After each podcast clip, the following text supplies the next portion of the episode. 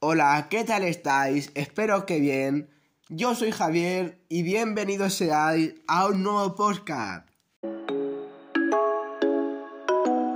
7, 8.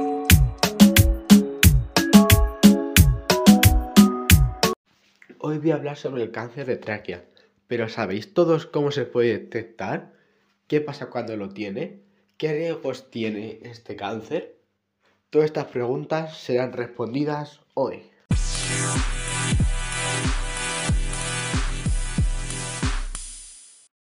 El cáncer de tráquea o neoplasia traqueal primaria es una patología poco común, pero que usualmente es maligna en adultos y benigna en niños. Se presenta con síntomas que se mimetizan con otras condiciones, lo que lleva a diagnósticos tardíos, siendo descubierto en estados avanzados y afectando al pronóstico del paciente.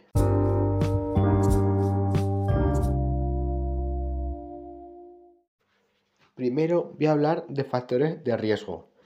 Mientras no se han identificado factores de riesgos propios de la carcinoma quístico adenoide de tráquea, existen distintos factores asociados al incremento de incidencia de este.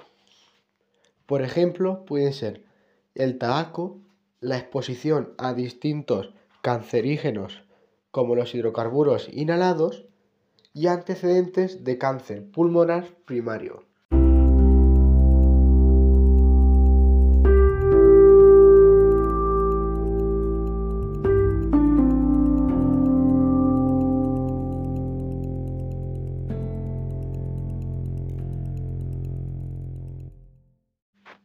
Seguirá hablando con el tratamiento. La resección quirúrgica es el tratamiento de elección siempre que sea posible, por lo general seguido por terapia complementaria, con radiación o quimioterapia. Mejora el pronóstico, los síntomas y la calidad de vida. La supervivencia a 5 años es de 50% para los pacientes tratados con cirugía y de 10% de los pacientes que no son candidatos quirúrgicos. Varios factores juegan un papel antes de decidir la intervención quirúrgica, como la edad, la movilidad del cuello, la duración de la extensión del cáncer y el grado de invasión. La intervención quirúrgica no era recomendada en pacientes con tumores más del 50% de la longitud traqueal, porque conlleva un aumento de la mortalidad.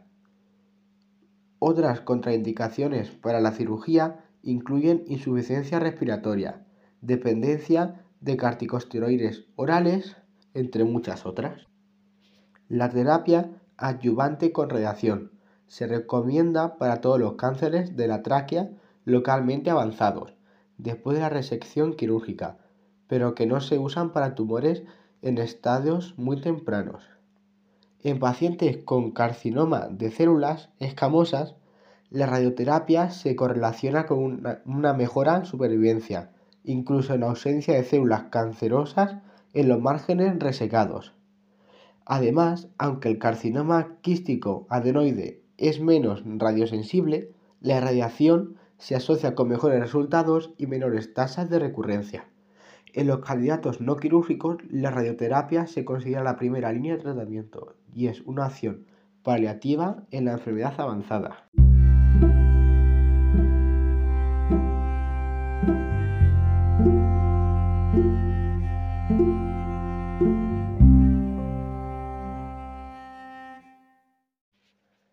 La quimioterapia basada en cisplatino se utiliza en combinación con la radioterapia en enfermedades no resecables o después de la cirugía.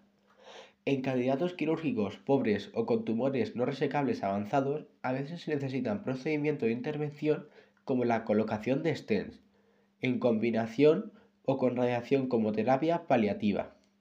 Los stents también se utilizan en urgencias en pacientes que se presentan con obstrucción completa o significativa de las vías respiratorias, como puente hacia la cirugía.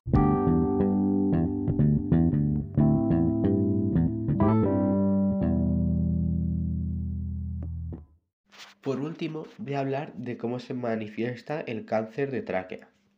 Pues el cáncer traqueal primario puede presentarse con signos y síntomas de obstrucción de la vía aérea, tos y hemoptisis, o síntomas relacionados con la invasión de estructuras adyacentes y que llevan a la disfagia o a la ronquera debido a una parálisis nerviosa recurrente. El cáncer de células escamosas se presenta usualmente como hemoptisis y se diagnostica en 4 a 6 meses desde el establecimiento de los síntomas, mientras que el carcinoma quístico adenoide crece lentamente y presenta disnea y sibilancias.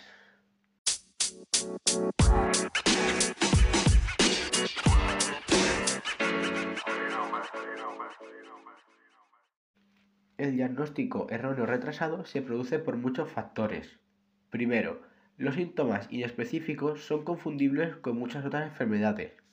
Segundo, el lumen de la tráquea es usualmente largo y con un importante reservorio. Por ello se requiere que el tumor afecte entre el 50 y el 75% del diámetro antes de mostrar síntomas. Tercero, los carcinomas quísticos adenoides y otros tumores benignos crecen tan lentamente que tardan mucho en aparecer los síntomas. Un factor de riesgo que establece una sospecha de cáncer de tráquea es que aparezcan síntomas respiratorios que no corresponden al tratamiento.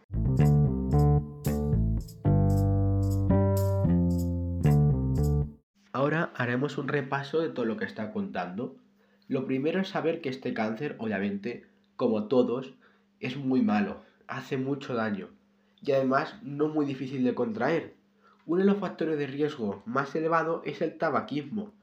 Y lo peor es que hace falta que infecte del 55 a 75% del diámetro de tu tráquea para saber su existencia.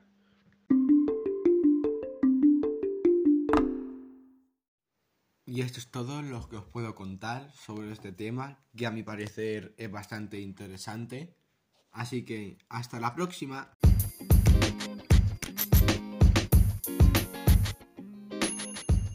Y bueno, hasta aquí el podcast de hoy, mis curiositos. Espero que os hayáis enterado de lo que es la galasemia. Espero que os haya encantado. Y bueno, nos vemos en el próximo podcast. Chao, chao, chao, chao.